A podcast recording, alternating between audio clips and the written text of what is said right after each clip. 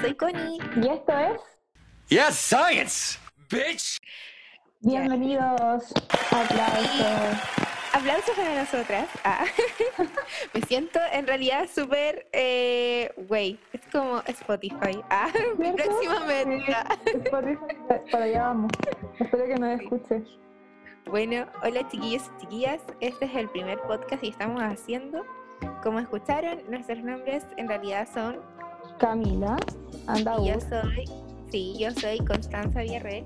Y bueno, nosotras dos somos eh, mujeres científicas y que eh, en realidad titulamos, y en realidad este podcast, eh, It's Science Beat, eh, debido a básicamente varias referencias, pero es como un nombre mucho más entretenido y para más que nada, eh, bueno, el propósito del podcast es acercar la ciencia a las personas.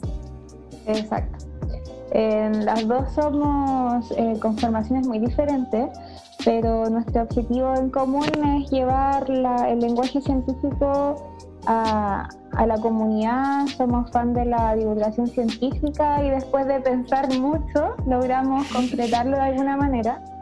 Y aquí Sí. estamos, aquí estamos. Queremos eh, derribar mitos, queremos que ustedes conozcan de la ciencia, que conozcan de mujeres científicas, que conozcan lo que se hace aquí en Chile y de alguna manera también quizás motivar a, a los que quieran entrar a este mundo, a los que quieran saber cosas y, y crear una bonita comunidad. Porque todo Sí. es ciencia. Si ahí viene nuestro nombre, Sí. todo es ciencia, it's science, bitch. Sí, toda la vida, todo, Toda todo. vida y además, güey, yo creo que lo principal es entender que la ciencia es súper cool. O sea, uno dice así como los papers, que hay estas cosas, las ponencias, eh, que las conferencias, chao. Todo es ciencia, la vida es ciencia. Y la idea que eh, tiene este podcast es comunicarle a todos ustedes que nosotros vivimos la ciencia, convivimos con ella y la idea es que todos tengamos al menos una noción súper básica en realidad Sí. que de lo que se trata en realidad, que la ciencia nos rodea y que es bacán, es súper cool. It's Sí, science. Sí, lo entretenido que creo que espero que logremos es eh, mostrar en qué situaciones tan chicas, tan cotidianas, tú puedes enamorarte de la ciencia. Desde, desde no sé, la- yo siempre digo, yo hago clases de química y ahora todos andan con la desinfección, pero uno- sabe lo que, que está haciendo, Sí. qué le está pasando al bicho, eh, las soluciones que tú estás haciendo en tu casa, es ciencia, eh, sales a regar el pasto, sale olor, eso es ciencia. Entonces Sí. esperamos que eh, poder llegar a, a todos ustedes y que se motiven de alguna manera. A mirar la ciencia también con otros ojos. Sí, no tan académico como decías tú, Ana. Ujú. Y más que nada, eh, vamos a hacer una breve presentación de, sobre nuestras historias de cada una como científica y va a ser una bastante modalidad, así como que se vaya repitiendo, que vamos a traer invitados en el podcast de diferentes áreas. En este caso, con la Cami, eh, estamos a- nos conocimos básicamente eh, en el Magíster de Biología Celular y Molecular que imparte la Universidad de Valparaíso. Somos compañeras, ya pasamos a nuestro segundo añito. Eh, eh, un, un largo año, un largo y duro año, eh, la, la generación COVID. A nosotros se nos ocurre, sí, a nosotros se nos ocurre estudiar en medio de una pandemia. Y bueno, como decía la Cami así en el principio, nuestra eh, principal eh, motivación eh, siempre, incluso antes de conocernos, fue eh, la divulgación científica. Nos apasiona, nos apasiona la ciencia, nos apasiona lo que hacemos y la idea es compartir un poquito de lo que nosotros sabemos con todo el resto del mundo. Totalmente. Y y lo ideal es que también, pucha, vengan invitados de diferentes áreas, de física, de química, geología, ingeniería, y ojalá siempre exponentes que sean mujeres, ojalá si es que se puede en el caso, para que nos eduquen, eduquen sobre un poquito más sobre su área y sobre cómo se desenvuelven hoy en día siendo científicas en Chile. en Chile. Y eh, hoy como primer tema ponemos y proponemos en realidad mujeres en la ciencia. Eh, queremos contarle, como decía la Connie, un poquito sobre nosotras, sobre nuestra historia, qué nos llevó a, a decidir este camino. Y de alguna manera que nuestras historias también, quizá hay muchas que se puedan identificar y, cuando lleguen nuestras invitadas contarnos y cruzar también nuestros conocimientos, la verdad nosotros nos desenvolvemos en el área de la biología que es muy amplia, incluso estudiando lo mismo tenemos eh, ramas muy diferentes nosotras, muy, líneas de investigación muy diferentes y es muy lindo ver cómo uno, se va complementando y también con otra otras ciencias. Sí, en realidad, mm, claro.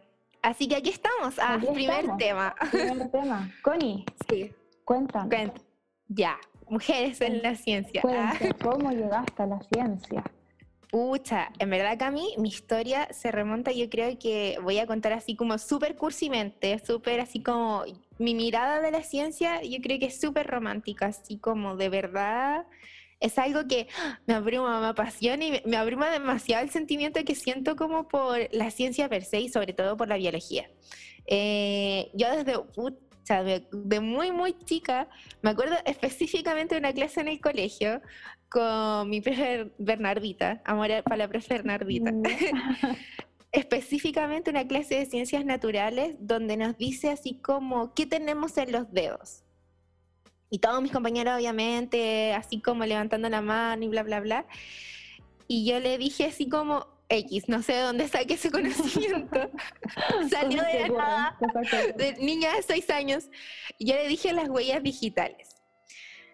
Y ahí yo me acuerdo que fue como un primer, bien, refuerzo positivo. Ah, bien. Y empezó a hablar, básicamente desde ahí, que empezó a agarrarse de nosotros, porque empezó así como, ya niños, mírense los dedos, ¿qué tienen? Eh, y todos dicen así como, sí, las líneas y bla, bla, bla. Ya, las huellas digitales. Y empezó desde eso, desde algo tan como eh, común como observar las huellas digitales, hablar de genética, hablar de que cada uno de nosotros tenemos eh, eh unas, eh, no moléculas, obviamente, un niño de seis años probablemente no va a saber que sea una, una identidad. Claro, como la identidad propia que se nos brinda de parte, que se nos hereda de nuestros padres, que al final, eh, claro, que es cosa de cada uno y que va a ser cada uno y que cada uno nos hace únicos. Fin, ahí flechazo, enamorada. Ahí empezó la importancia de la educación, la importancia de los guías, de los profes que tenemos al frente, de motivar, yo encuentro que es fundamental. es como... Y obviamente que está... Dale, Cami. Es que es súper importante que, no sé si importante es la palabra, pero es para la historia de, científica es súper relevante las personas que, que estudian en el camino. Y, a diferencia tuya, yo no tuve una formación o quizás esa semillita de tan chica. La descubrí ya casi llegando a, cuarto medio y fue como un descubrimiento personal también. Como, sí. soy, buena. La adolescencia. Ah, sí. ¿esto, ¿esto, es lo que quiero? Entonces yo me acuerdo que, que tenía en el colegio la básica, iba en un colegio que era bastante científico muchas ferias científicas, motivaba mucho eh, el pensamiento crítico, era un colegio de excelencia académica, entonces también era parte de, eh, de su programa, digamos. Pero siempre fue mecánico, nunca fue una, una, cosa así como más pasional, como yo hago, o no sé, pues hacíamos experimentos, cosas así, pero para mí todo era académico. Mm. Hasta que llegó la media, pues. ¿Y tú cómo, cómo continuaste? Pucha, y ahí obviamente hice el experimento del poroto y ahí eh, yo estaba así como on fire, siempre, siempre, porque yo me acuerdo que las ciencias naturales, bueno, en, básica básicamente, va valga la redundancia, eh, se van partiendo, pues se van partiendo por área, física, química, pucha, yo las veces que estudié física apestaba. Oh, era como mi parte, así como, por favor, yo quiero que pase, rápido, Quiero, quiero saber de las plantas, quiero saber de lo, del cuerpo humano, por favor. Yo creo que yo siempre me vi así como cuando cada vez que hacíamos algo como asociado a la biología, era mi ramo favorito. Y iba feliz al colegio, así como, por favor, hoy día me toca esto. Con mi lupa viendo a las hormigas de chiquitita. y era bacán. Y a mí me pasó como entre como cuarto hasta séptimo básico que me costó un mundo ciencias naturales porque era básicamente matemáticas. Yo supe, lamentablemente me pasó que, eh, pucha, yo no tengo tanta capacidad para los números, entonces como, como asociar, como que lo disocié, disocié todo que me pasó en mi mente, que obviamente no hay que hacer eso, pero era como biología versus todo lo matemático, era como todo lo demás. Me pasó acuático. Entonces era para mí súper frustrante tener números en algo que me gustaba, que era la biología, era como, no entiendo, no entiendo. Pero cuando llegaba a biología, brillaba, era acuático, porque me iba mal y de repente, ¡pa!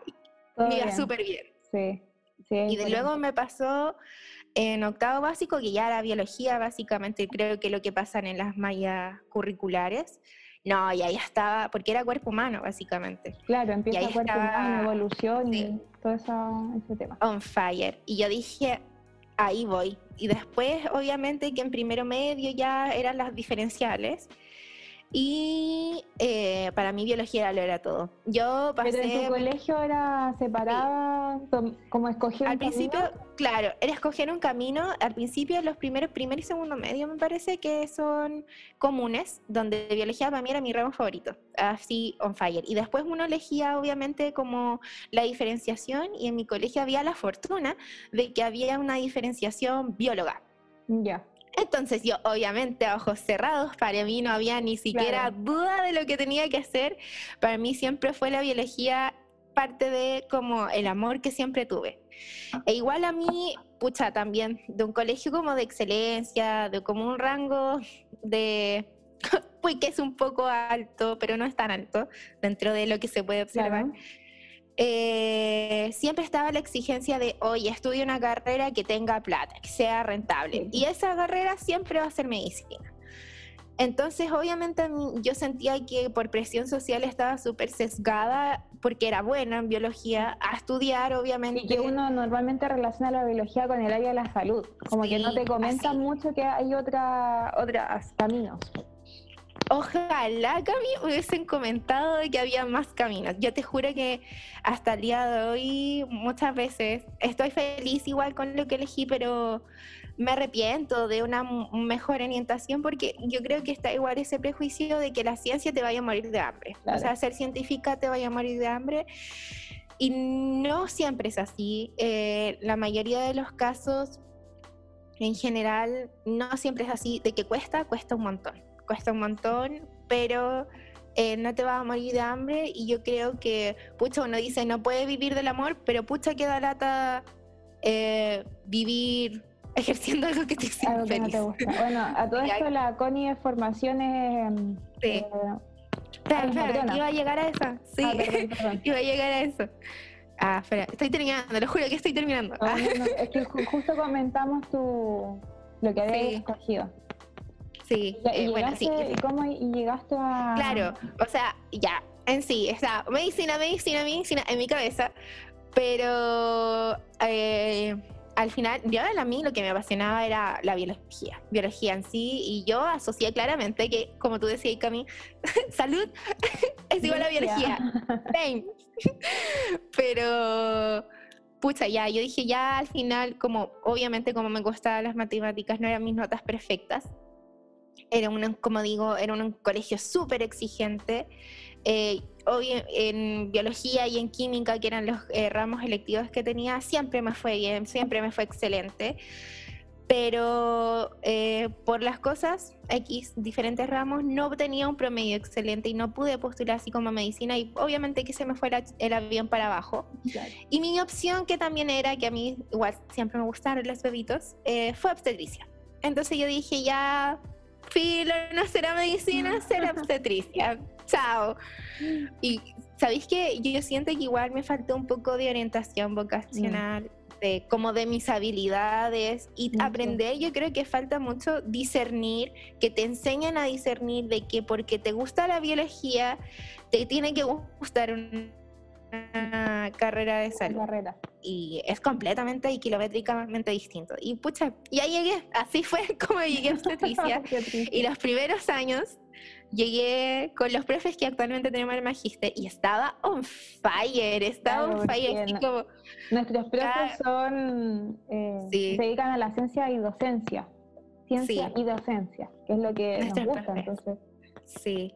Eh, estaba on fire porque, ah, y aparte, ah, se me olvidó decir, muy orgullosamente, Eh, yo igual quiero mencionar siempre a mi profe de biología, que fue una excelente docente, porque, güey, en cuarto medio me, iba y- me dejaba ir como a, a- Y tenía muchas veces biología en la semana, tenía así como, al menos como siete veces a la semana.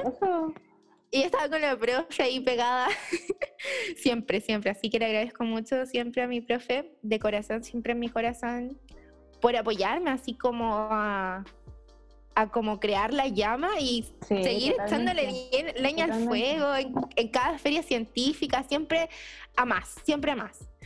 Entonces, cuando, claro, llegué a la U, estaba... Es que estaba mi salsa, con todas las ciencias, toda la más profundidad, leer Porque los más primeros años como papers, ciencia sí. bruta, ¿no? En- para en ustedes. general, claro, en ciencias como carrera de salud siempre están como, entre comillas, los ramos como corta cabeza, que son las ciencias duras, ciencias exactas, biología, histología, embriología, eh, muchología, que son los ramos que cortan cabeza. Incluso eh, tuvimos eh, bioquímica, farmacología y fisiología. Y Mm. yo amaba. Y desde ahí fue como, ya, sí, esto es lo mío y estaba muy Ya, feliz en mi carrera. bien. Vamos bien, vamos bien. Tercer año, uh, puros ramos de carrera. Y ahí fue como, no, no, no quiero continuar maldito, con el esto. tercer año del año maldito. Sí, fue como, no quiero continuar con esto, no es lo mío. Y yo de hecho me quería cambiar a tecnología médica por, por, por como lo que yo asociaba que en realidad era como mucho más... eh, Laboratorio. de, de lo que me, de lo que me gustaba, así como, Ya. sí, esto es más ciencias exactas que de la carrera que estoy estudiando. Pero por cosas de la vida, obviamente ahí fue cuando conocí el magíster y yo dije, ya, ahí voy, ya voy a terminar esta carrera, gracias a ayuda motivacional de muchos profes, de nuestros mismos profes que, tenemos, que tengo hoy en día en el magíster, eh, la terminé y estoy en magíster, intentando ser una matrona científica. Una, una patrona científica. Oye, qué importante eso que mencionabas y tú de, de que haya alguien detrás. Sí, porque, Siempre. em, que te tengan las palabras así como exactas que decir, que son, son sabios, ellos saben, ya pasaron por esto. Y, y no, y también que te, te muestre lo que es el camino de la ciencia. En- yo también tuve como la profe que, que se encargó de... De cultivar. Claro, sí, porque no sé, pues yo iba en primero, segundo, medio y en tercero y cuarto tú escogías electivos, pero escogías Ya. como un pack. Eh, tú y escogías eh, de distintas ramas, no era como que hubieran los biólogos, los matemáticos, no estaba esa línea. Bacán, Y igual eso. Sí, sí, al principio bien. Primero y segundo medio eh, descubrí química, biología, física y descubrí que me iba bien. Descubrí, digo, porque llegáis de octavo básico y de repente te Sí, po, muy bebé, muy bebé. Y me iba bien y me gustaba, pero me gustaba mucho la historia. Y me iba Ya. muy bien en humanidades, el lenguaje, historia. Y siempre quise, para todo. siempre quise ser profe de historia desde chica. Profe de historia, siempre quise ser profe. Porque Estoy mi papá, mi papá es profe y, y- y desde chica me creía profesora. Sí, está el complejo. Y yo Sí, decía, ya, está historia. Historia, la historia me iba bien en historia, me gustaba. Y llegué a tercero y los electivos que escogí fue eh, literatura, porque era literatura matemática, y yo matemática Ya. Después era eh, como una rama histórica o química, y el otro era biología, física, no me acuerdo el otro. Y yo escogí biología, porque me gustaba, eh, Claro. me interesaba. Escogí historia y literatura. Y mi profe que hacía biología también hacía química. Y me dijo, ¿por qué no te metiste al lectivo de química? Y yo así, Porque eres no, niña". porque me gusta la historia. Me dijo, no te va a gustar. Te estáis perdiendo. Y me retó mucho en buena. Me decía, no, no, no, te vas a salir de ese lectivo. Y yo, no, profe. Duré dos clases y dije, ¿sabéis qué más? ¿Por qué no me voy a química si en una de esas me va bien? Y yo era Claro, probando. yo era súper eh, matea con las notas porque no venía de un colegio de buena, iba en otro colegio. Eh, mi única opción de, de, buen puntaje era tener un buen NEM. ¿cachai? Entonces yo me preocupé mucho por mi NEM. Eh, sí, es entonces cierto. los ramos fueron estratégicos, obviamente. Yo me iba a los colectivos que sabía que me podía sacar unas notas. Y llegué a química y me fue la raja, me fue súper bien me gustaba. Y, y, más que la biología, yo me apasioné mucho por la química. Y cuando empecé a descubrir biología, yo decía, ¿qué me pasa acá? O sea, yo era profe de historia porque ahora me gusta y, y, ella me dijo, tú tienes eh, habilidades, me decía. Tú tienes habilidades. Bueno, yo a, a este Claro. punto de mi vida puedo decir sí. Sabes que yo tenía como una tendencia a, a ese pensamiento crítico, todo lo preguntaba, nada, no me quedaba conforme con nada. Era buena para hablar, para opinar, Sí. siempre debatiendo como eh, razonando. Tú decías, oye, ¿sabes que esta cabra va para este lado? Y me decía, ¿por qué no estudias bioquímica? Y yo así, ¿qué es eso? Claro, así Química es química y biología, es laboratorio, es investigación, es lo tuyo, y la profe bioquímica, bioquímica, bioquímica, bioquímica. Y llegué con esa idea al preu.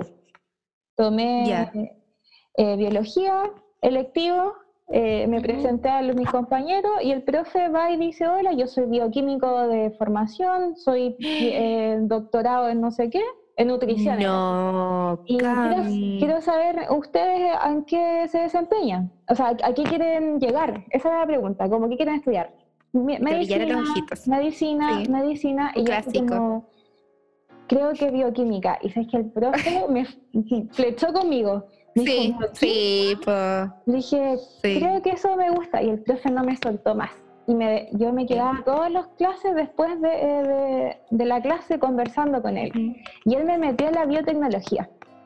Me decía, la Ah. bioquímica está obsoleta, al bioquímico lo van a, a desheredar, digamos, lo van a derrocar.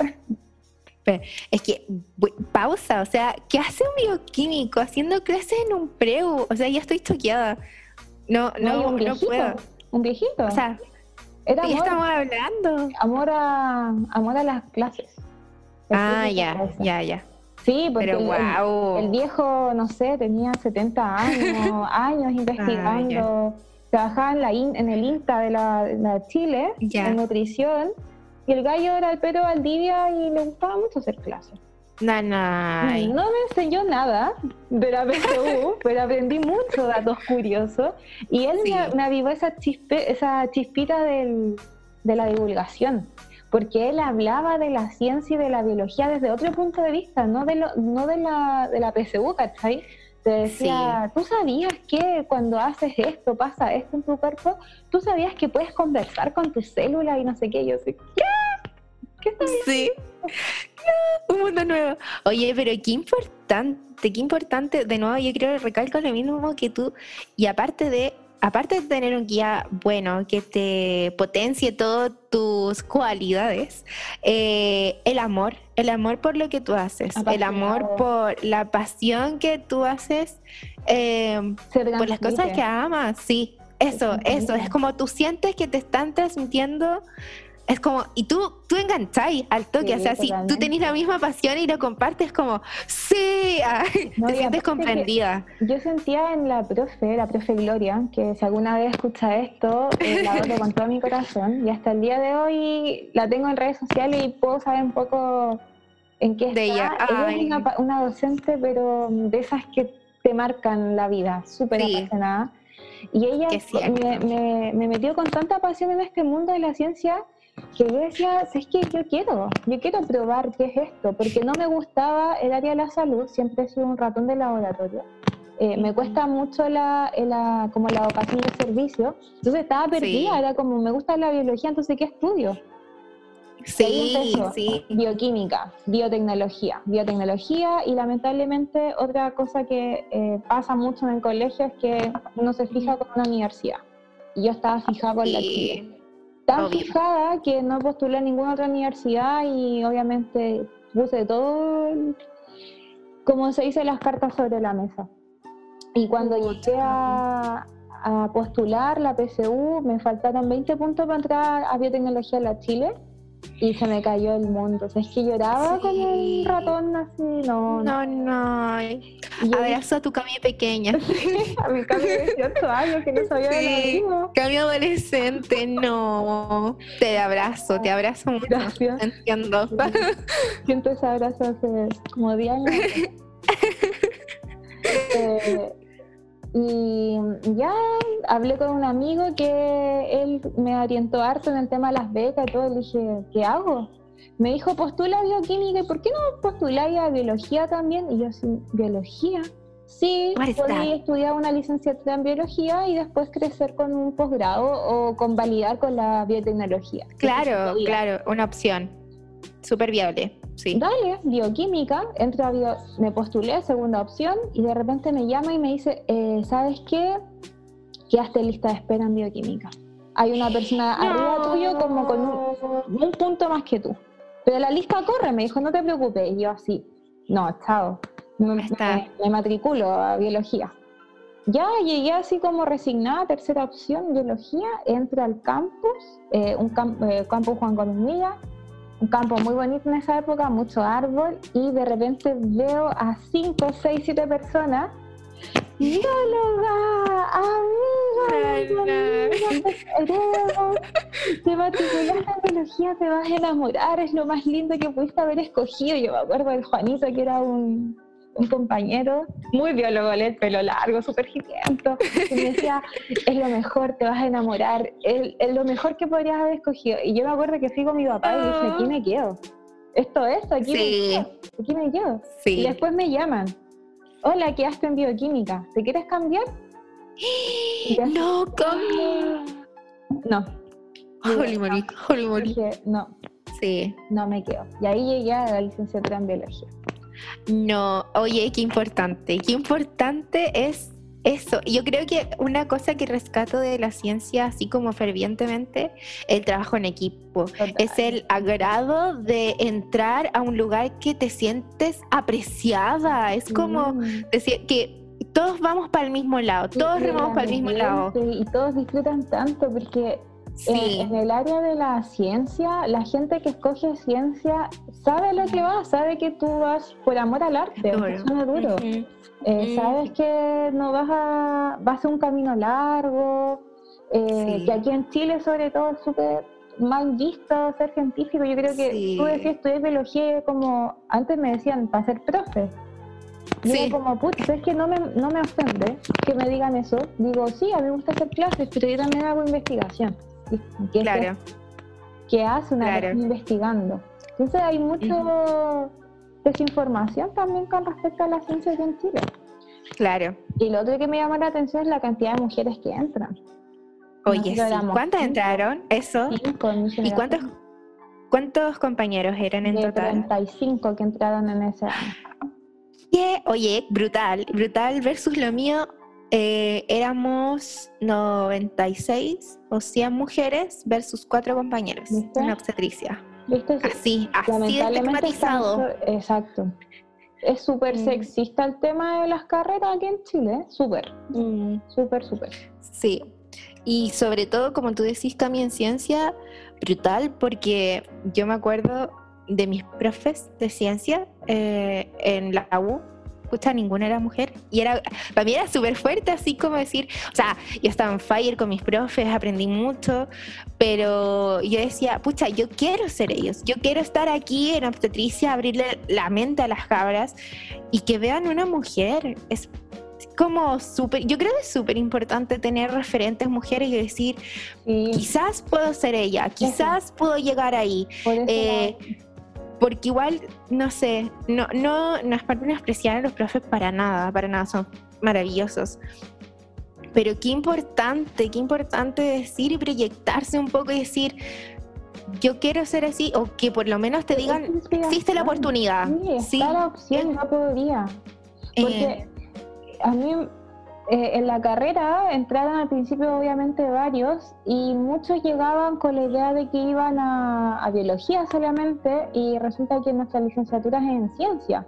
Entonces nosotros tuvimos biología hasta tercer año y los dos primeros años son súper duros. Es mucha química, física y matemática, mucha, mucha. Eh, fue fue brutal. Yo lo pasé súper mal, o sea, llegué de no saber nada de matemática a de repente cónicas, así derivadas, integrales, y yo así, por favor. Escúchale, vale, valor. Tuve cuatro físico Valor. Cuatro valor. Eh, eh, fue duro. Y cuando ya llegamos a la parte de la biología, empezaron a aparecer las profes mujeres y también, pues, como decís tú, como, bacán, una profe mujer. Sí, es que es como, wow, wow, yo, sí, tú, yo, somos amigas. Claro, tú entrabas al ramo y los comentarios empezaban al tiro, no, esta es perra. No, eh, uh, oh, ya está. Y sabes que todas las profes, excepto uno, Careza Boto, que es espectacular, una botánica bióloga maravillosa, todas eran de verdad, con todo respeto, perrísimas, así si te podían poner mala nota, humillarte, lo hacían. Y siempre nos preguntamos por qué los profes adoptaban esa personalidad. Como la defensiva como siempre. La defensiva siempre. Y nuestra conclusión entre compañeras fue que era una manera de posicionarse, lamentablemente, como de poner respeto. Sí, es que aunque no lo queramos, Cami, estamos en el 2021 y todo el sexismo en los trabajos aún existe, está totalmente eh, con la metodología patriarcal y se, está, sí, se está luchando para que no exista así, sobre todo en general como en universidades públicas, pero está que yo creo que también nos hemos tomado con hartas profes que son con esa actitud porque es lo único la única herramienta que han tenido frente a este mundo injusto y patriarcal ah, aunque de los hombres. Aunque es un eclipse, porque yo que mucha gente va a decir, ah, ya lo mismo, las feminadas y la cuestión. No, es que cuando tú estás en terreno te das cuenta de todos los problemas que tenemos como mujeres. Es que por ser mujeres, lo que hablamos de antes, antes de, de empezar a grabar, nosotras comentábamos algunos temas que nos gustaría tocar. Y, muchos de esos temas tienen que ver con el hecho de ser mujer en la ciencia. Y, por eso también quisimos comentar un poquito de cómo nosotros llegamos y de lo que hemos visto, porque experiencia en ciencia somos nuevitas. Yo salí hace cuatro años de la U, cuatro o cinco años, eh, he trabajado en tres laboratorios diferentes, pero aún así soy muy nueva. Hay muchas cosas que no sé. Y a medida que uno va observando, eh, te das cuenta de lo difícil que es de repente para las mujeres. Es difícil. o sea, es difícil para todos, pero para las mujeres aún, más. Es aún más, es cuático. Y incluso, eh, uno ve cosas en los laboratorios, uno ve comentarios de repente, que son súper sin querer, son súper que se entienden, las viejas escuelas, pero que igual a uno la como que la posicionan así como que la trancan o como que no es como que la trancan. sí es como no es por decir nada en realidad porque son súper por ejemplo al menos en la Universidad del Paraíso son nada así nada son súper open mind pero ellos en otros lugares que son como que lo asocian así con comentarios sexistas, comentarios de que, ay, es que es mujer casi que un poco más tontita, como que le cuesta más. No, güey. Y lamentablemente se entiende por qué nuestras profes al final terminan siendo esa actitud de no, pues, o sea, aquí vengo yo con toda la pachorra porque hay que hacer así. Y bueno, yo creo que también muchas veces pasan en general, no solo a las mujeres, eh, en realidad como todo mundo científico, eh, no siempre en todos lados son tan amables. Y realmente uno tiene que ir con toda la pachorra, pero como tú decís, Cami, para la mujer es como incluso mayor, es como incluso de decir, aquí vengo yo, yo soy la queen, aquí vengo, ah, yo sé, soy la maestra, pero y al final uno igual tiene que siempre entender y yo creo que uno tampoco lo deja de lado, yo creo, creo las personas, la humildad la humildad de que al final esto es ciencia, esto uno lo hace porque lo ama. Ah. Exacto. Y, ese, desde ese punto también podemos abordar lo que es la experiencia de ser científica en Chile. Mm. Y eh, un punto importante no es solamente detenerse en lo que es ser mujer y científica, sino que es la mm. ciencia. Eh, en, diferentes áreas, claro. Acá la ciencia es un área complicada Eh, es un área que es muy competitiva, es un mundo muy cerrado, eh, la academia súper cerrada, eh, siempre entre ellos, los mismos profes, siempre se dan vuelta las mismas personas y nosotros desde esa experiencia creo que quisimos salir un poco de ese mundo, un poco contaminado y poder llevar todo nuestro conocimiento a la comunidad, que al final falta educar.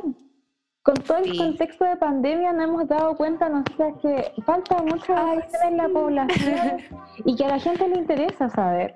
Y qué mejor que venga de personas que nos dedicamos a esto y que queremos enseñar y queremos mostrar cómo es la ciencia y no que la vean desde el punto de vista ay, o académico, ay, los O alienígenas, ay, ellos, y su laboratorio, no, que ellos puedan acercar a la ciencia.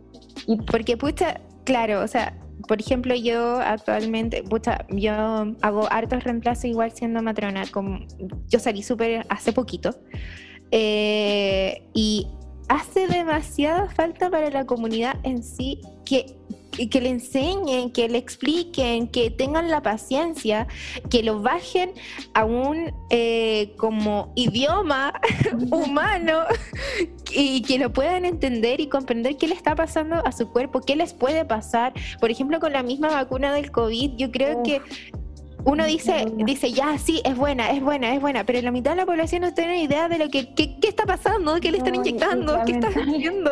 Y lamentablemente ahora las, fake news avanzan mucho más rápido. Sí, pues. va a ser una, esta va a ser una buena instancia, ojalá se motiven a seguir sí. porque van a poder resolver muchas dudas. Sí. Y es Igual, parte del reto que tenemos como científicas también. Ah, sí. Yo creo que, como dice la Cami, eh, los científicos no deberían solo quedarse en lo académico del saber, de conocer y de entender su rama, sino que expandirse, eh, o sea, divulgarlo, eh, entregarlo, porque yo creo que es parte de también una, puede ser incluso filosófico, la manera de, de lo que los estamos viendo, pero es una manera de trascender eh, mucho más allá de ser humano, de, o sea, de como eh, persona, como Conin, como Cami, es eh, entregar a la comunidad. O sea, nuestro granito de arena para nosotros yo creo que es, es la divulgación, es que todo el mundo sepa y que tenga las herramientas para decidir siempre, siempre. para mí eso es súper importante, como que entiendan y digan sí o no. es eso. Es nada más y eh, simplemente eh, que eso. En el fondo es mostrar lo que hablamos o lo que repetimos tanto, es poder de mostrarle a la gente que nosotros que la ciencia no es algo terrible, que la ciencia es algo a lo que todos podemos acceder. Eh, ojalá motivar a todas esas niñas que imagínate ahora vieron los resultados de la prueba de transición, que, que no escojan las carreras tradicionales solo por la plata, que en verdad podrían seguir sus sueños. Imagínate cuántas científicas reprimidas hay que no tienen idea. Eh, ojalá en Chile también eh, de pronto encontremos más oportunidades como comunidad científica, ojalá poder tener más opciones eh, rentables, o sea, en cuanto a las lucas, porque si bien uno trabaja por amor al arte, tampoco vivimos de de eso. Del aire. lamentablemente hay muchos científicos que se pierde porque les faltan lucas, ¿cachai? Y terminan trabajando en algo nada que ver. Siempre con su cuota de amor a la ciencia. Pero no es la idea, pues la idea es invertir, invertir en ciencia, invertir en gente. Hay, hay mucha mano de obra, pero falta la luz, faltan las lucas, falta que la gente crea, el gobierno se crea en el científico chileno y aún más en potenciar eh, la ciencia a la mujer, a la mujer, poder mostrarle que una mujer también pues tiene esas habilidades que normalmente se asocian al, género masculino. Claro. Oye, Cami, pucha que es cierto, es súper cierto que ojalá eh, nos potencien y sobre todo a las mujeres, porque hablando de ese tema, pucha, uno aquí en Chile siendo científica, en general como financiamiento, para como contextualizar, uno siempre trata de buscar el apoyo de CONICIT, la famosa CONICIT.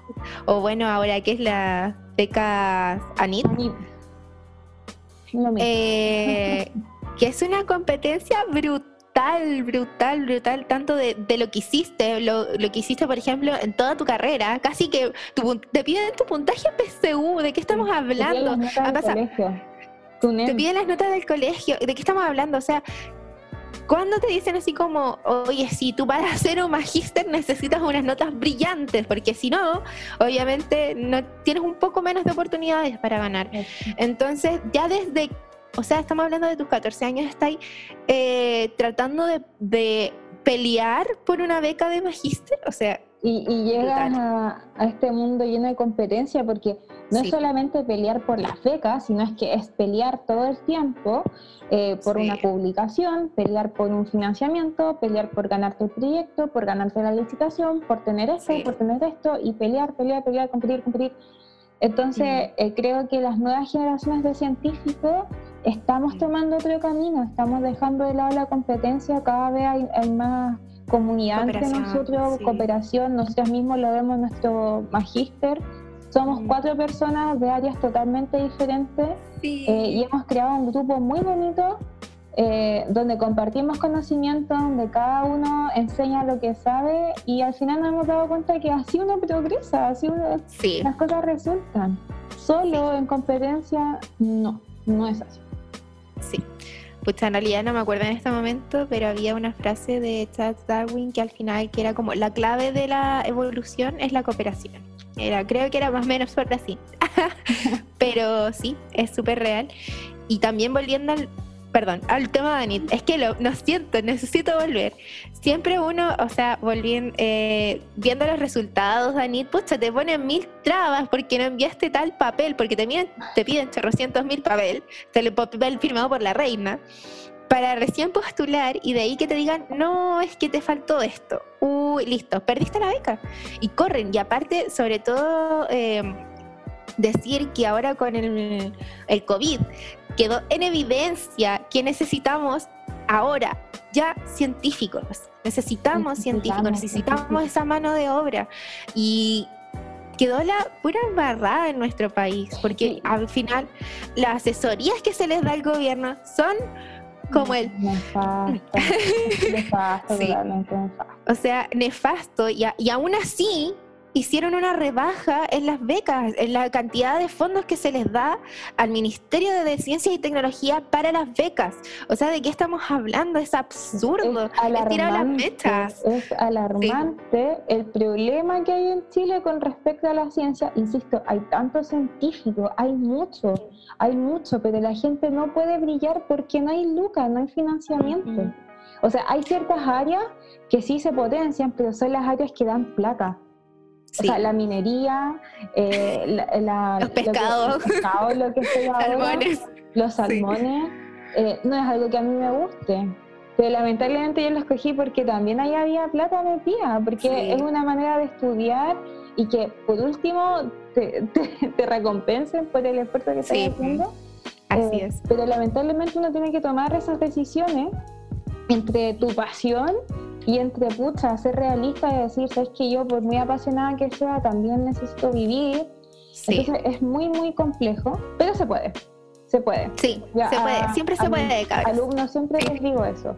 La vida es muy complicada, pero se puede. Si hemos logrado llegar hasta acá, si hemos logrado entrar al magíster, pasar las postulaciones, cerrar nuestro primer año, tener un proyecto de tesis y estar aquí en estos momentos, es porque se puede.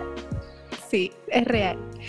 Oye, y sí, también chiquillos, así que nunca, nunca, nunca tirar la toalla y sobre todo en un mundo tan hermoso como la ciencia. Ah, y Oye, Cami, y yo quería en verdad también destacar sobre los resultados de CONICIT, que en general siempre se trata, se supone que hay un Ministerio de Equidad, eh, o sea, un ministerio, como un departamento de equidad dentro del Ministerio de Ciencia y Tecnología, pero al final pasa algo súper importante, que las becas en general, claro, son como quizás un 50 por 50, lo que debiese ser, pero en general es como un 51, 49, que el 51% se los gana hombres. Y generalmente es de las, las áreas de las ciencias, que en donde caemos nosotras nuestra categoría, porque eh, al final CONICIT es para muchas áreas, es incluso las áreas humanistas, sociales, docentes, que, todos los magísteres. Generalmente Claro, en general, claro, ahí la docencia, por ejemplo, eh, se tiende más a mujeres en general o es más equitativo, pero en nuestras áreas, las ciencias duras o ciencias médicas, igual en una constante de años siguen habiendo más hombres que mujeres. Eh, y ese tema, yo creo que obviamente si tú no estás en el mundo científico no lo desconoces y tampoco te interesa, pero es, bueno que la gente sepa, es bueno que la gente sepa que que todavía hay problemas con, con la equidad eh, en algo tan básico, por decirlo de alguna forma, que son las becas. Claro. Eh, lo que hablábamos delante, que incluso los rumores dicen que te juzgan por la edad, porque estás en etapa reproductiva, porque eh, becar a una mujer que pueda quedar embarazada no es rentable. Entonces, todos esos mm. detalles, tú decís como en estos tiempos todavía, sí, sí, todavía. Claro. Todavía no. Exacto. Porque te lo preguntan incluso, te preguntan, ¿tienes hijos? ¿Estás casada? ¿Te e importa? Y eso va descontando puntos. Entonces, es como, casi que, o sea, me tengo que tener un, sacarme el útero para recién que tenga un punto más para tener la posibilidad de ganar una beca. Pero, eh, ¿y eso? Eh, es un camino difícil la ciencia, sí, es un camino difícil siendo mujer, sí, también, pero eh, como decíamos, siempre se puede, eh, de alguna manera uno se adapta, encuentra la manera de, crecer profesionalmente y también de lograr cosas. Hasta ahí quizás no es la vida que de lujo ni nada por el estilo, pero sí es una vida feliz Sí, es, lo más, más importante, la vida feliz.